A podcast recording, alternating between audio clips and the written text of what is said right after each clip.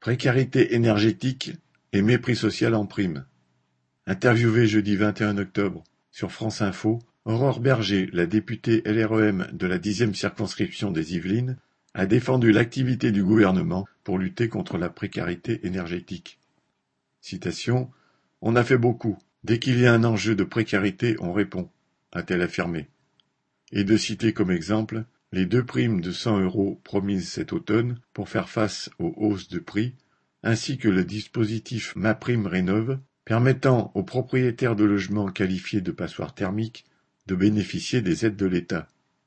Voilà qui, à l'entendre, résoudrait les problèmes de coût du chauffage pour les plus pauvres en diminuant leur consommation de gaz ou d'électricité. MaPrimeRénov' est une aide financière accordée pour effectuer des travaux d'isolation ou de renouvellement d'appareils anciens énergivores, à condition que le gain énergétique soit de 35%. Pour les ménages les plus modestes, elle peut théoriquement aller jusqu'à 30 000 euros, les versements moyens étant de 3 000 euros. Mais qui peut effectuer ces travaux, même avec ce montant réduit, quand on est déjà au fond du trou, au point de ne pas pouvoir être capable de payer son chauffage? De plus, l'aide ne concerne forcément que les propriétaires, ce qui exclut une grande partie des ménages modestes. Il faut vraiment être une privilégiée parlant au nom d'un gouvernement des riches pour faire ainsi la leçon aux plus démunis en leur disant qu'il ne dépend que d'eux de vivre correctement. Marianne Lamiral